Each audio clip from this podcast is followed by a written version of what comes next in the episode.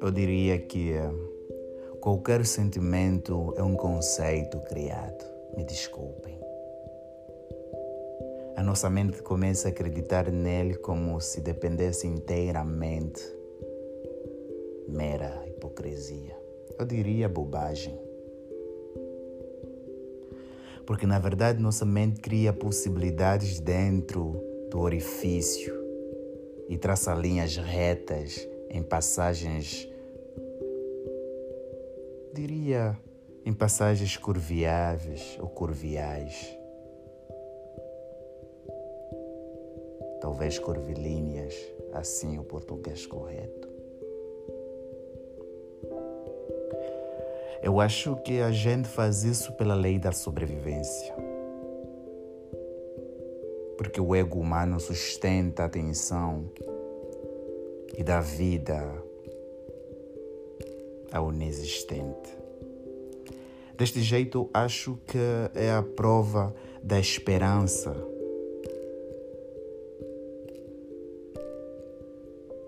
De um mundo de utopia.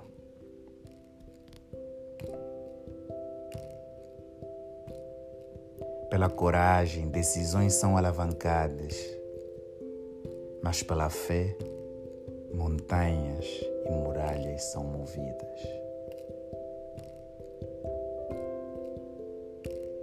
É toda uma questão de, posso dizer, de percepção.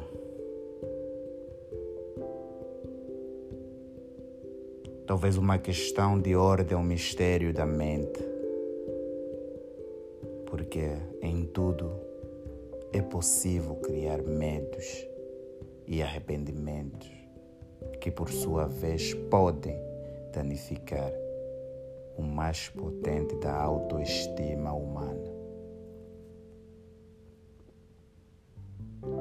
Por isso, a cada ser humano recai a responsabilidade de ouvir o ontem. Mas também recai a responsabilidade de sustentar uma posição que não deve ser contradita ao seu eu.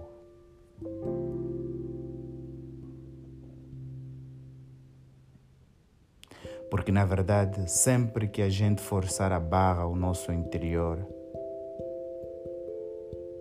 milhares de inconveniências suportarão a nossa natureza e nós deixaremos de ser, por muito tempo, uma alma pura e cautelosa.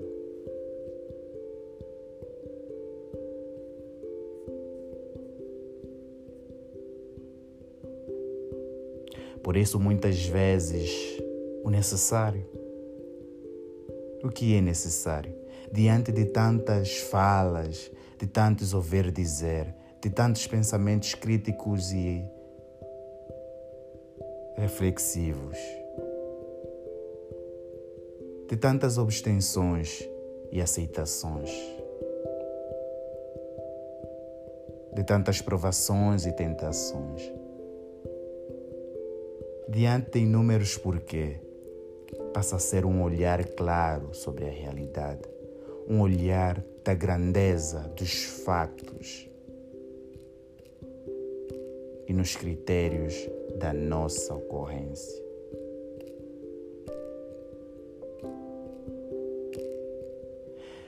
Às vezes precisamos olhar, olhar mesmo de verdade, nos arredores da alma humana. Devemos ter um olhar capaz de calar qualquer pensamento e provar uma discussão sem levantar alguma palavra. Precisamos olhar no coração humano e entender a razão para sua ingenuidade aparente e a sua capacidade nata de amar. Precisamos olhar nos olhos humanos e perceber que nos distingue um dos outros. Às vezes precisamos olhar para a reflexão e para que nos aproximemos de um ponto mais próximo da personalidade ideal de um ser humano. Precisamos olhar para deixar de falar de forma vã, para ter uns pensamentos limpos, para ouvirmos,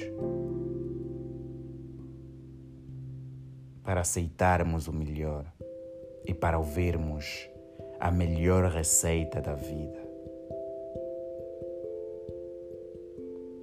Isso nos ajudará a criar uma desfrustração da vida.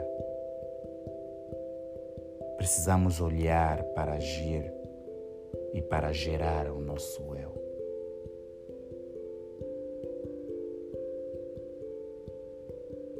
Por isso, no decurso de um problema, o primeiro mecanismo de defesa encontrado é a culpa ou o medo. Usamos uma razão para acalmar os nossos ou a nossa mente. Apontamos os dedos como forma de libertar nosso rancor. Abadamos a cabeça como forma de desprezos aos possíveis culpados. Mas esquecemos que tudo isso não faz qualquer sentido. Às vezes vimos que o problema é notório, que já estava no nosso seio. Suas consequências eram visíveis. Mas dizemos: esta não é a hora para culpabilizar, mas é a hora de espancar as causas.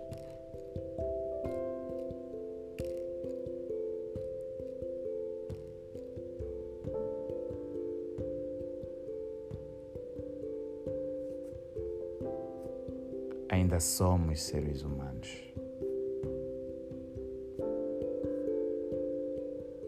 E o importante na vida é viver com as pessoas que realmente fazem parte do nosso lar interior. Manuel da Silva, Edson da Silva.